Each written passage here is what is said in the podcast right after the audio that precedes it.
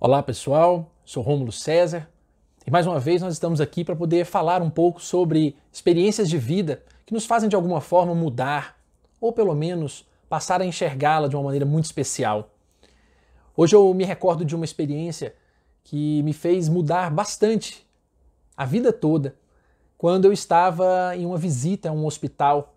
E nesse hospital eu tive a chance de conhecer um senhor que já estava fazendo um tratamento há alguns anos e naquela ocasião, naquela, naquela época, convidaram-no então, disseram-lhe que estava no momento oportuno para fazer uma cirurgia. Era bastante grave o caso dele, já vinha se desenrolando há alguns anos, mas enfim, uma esperança diferente, uma cirurgia. Naquele dia, quando ele estava pronto, estava sendo preparado para a cirurgia do dia seguinte, por uma coincidência eu estive lá, que há tantos anos já nos falávamos, e eu sabia do jeito dele, sempre muito sereno, e na hora que eu lhe perguntei das novidades, ele disse para mim: vou fazer minha cirurgia. Na hora que ele falou, eu até fiquei um tanto espantado, porque eu não sabia se estava tão próximo assim. E ele disse: os médicos já me vieram, marcaram, vai ser amanhã. E eles já me disseram que sim, vai ser uma cirurgia muito difícil. Quando ele falou muito difícil, eu me vi, na verdade, numa situação comum, como todos nós já passamos, quando alguém está passando por uma situação difícil. Mas naquele dia era diferente. Naquele dia se tratava de vida.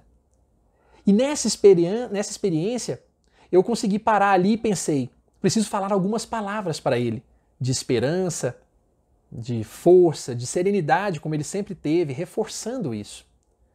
E quando então falei algumas breves palavras, eu encerrei dizendo para ele apenas, perguntando-lhe: E como é que o senhor está? Está pronto para amanhã?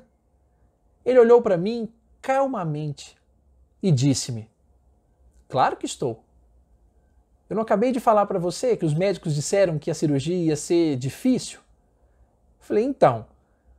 E ele olhou para mim então e disse-me: Eles só falaram que ia ser difícil, não falaram que ia ser impossível. Alguns instantes de silêncio eu fiz naquela hora e olhei para ele com tamanha ternura com tamanho carinho.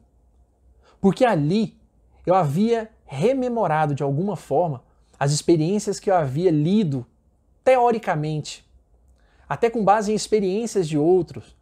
Lembro, por exemplo, do professor Viktor Frankl, que mencionava que podem tirar tudo, tudo de cada uma das pessoas, menos a sua liberdade de escolher a atitude em qualquer circunstância da vida. Naquela ocasião, eu lembro que eu li aquilo, mas embora eu tenha visto ou imaginado as circunstâncias do professor Victor nos campos de concentração, eu não consegui entender o recado. Até que aquele dia, aquele paciente me entregou. A certeza de que, obviamente, nós podemos enxergar as dificuldades da vida não como uma maneira perene. Isso é assim.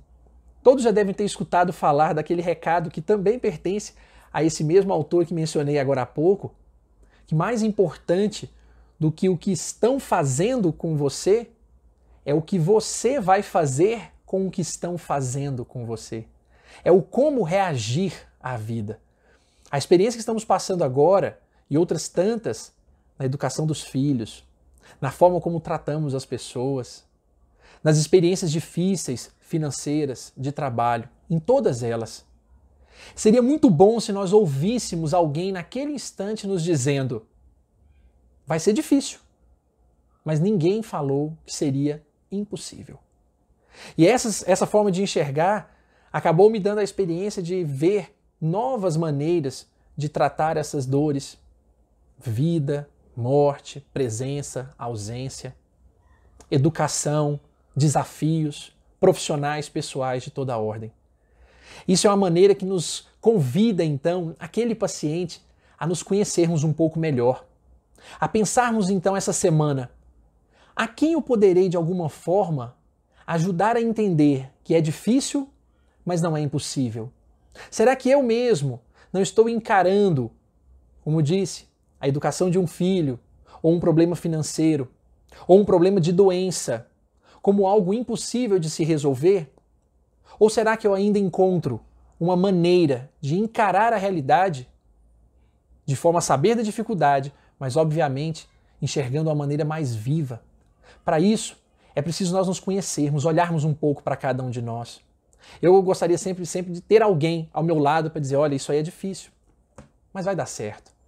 Para que nós possamos então nos tornarmos essa pessoa, aprendermos a costurar a vida das pessoas de uma maneira mais sólida, vivendo-a de maneira diferente, não deixando que os comentários, não deixando que o desânimo, o comentário de desânimo ou o nosso próprio desânimo contamine as pessoas.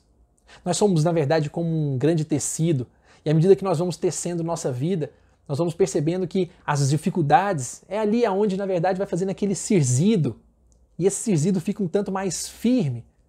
Já não tem a mesma beleza do tecido, mas obviamente é onde tem um ponto de resistência mais intenso. Que possamos aos poucos consolidar, ao invés de rasgarmos nas lamentações, nas lamúrias que a vida muitas vezes nos, nos, nos convida a fazer, que nós possamos então fazer esse serzido com um pouco mais de amor, conhecendo-nos as nossas habilidades para poder ajudar as pessoas que estão ao nosso redor. É por isso que Carlos Drummond de Andrade mencionava, e isso assim de uma maneira muito singela e muito poética, mencionando um poema em que o homem conhecia vários dos mundos, procurando coisas, ah, descobrindo novas realidades, viajando para planetas fora do nosso orbe. E ele encerra o poema dizendo algo singelo e importante para hoje, mencionando no final das contas que ao acabarem todos, todos os planetas, só resta ao homem a dificílima e dangerosíssima viagem, nos dizeres do Mestre, de si a si mesmo, de pôr o pé no chão, do seu coração e então experimentar, colonizar, civilizar, humanizar o homem, descobrindo em suas próprias inexploradas entranhas a perene, insuspeitada alegria de conviver.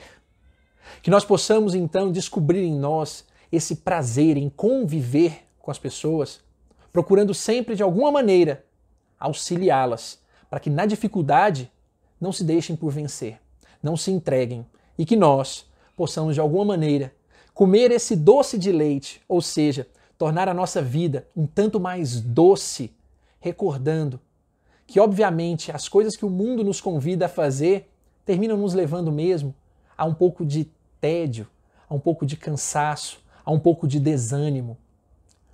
Por isso, o mestre mineiro, em outros dos seus dizeres, falava também muito sabiamente: E como ficou chato ser moderno, agora eu serei eterno. Minha eterna gratidão a cada um de vocês por até agora ouvir-me e que possamos nós, de alguma maneira, lembrarmos lá do paciente e dizermos às pessoas: Tá difícil? Não é impossível. Uma ótima semana e um grande abraço a todos.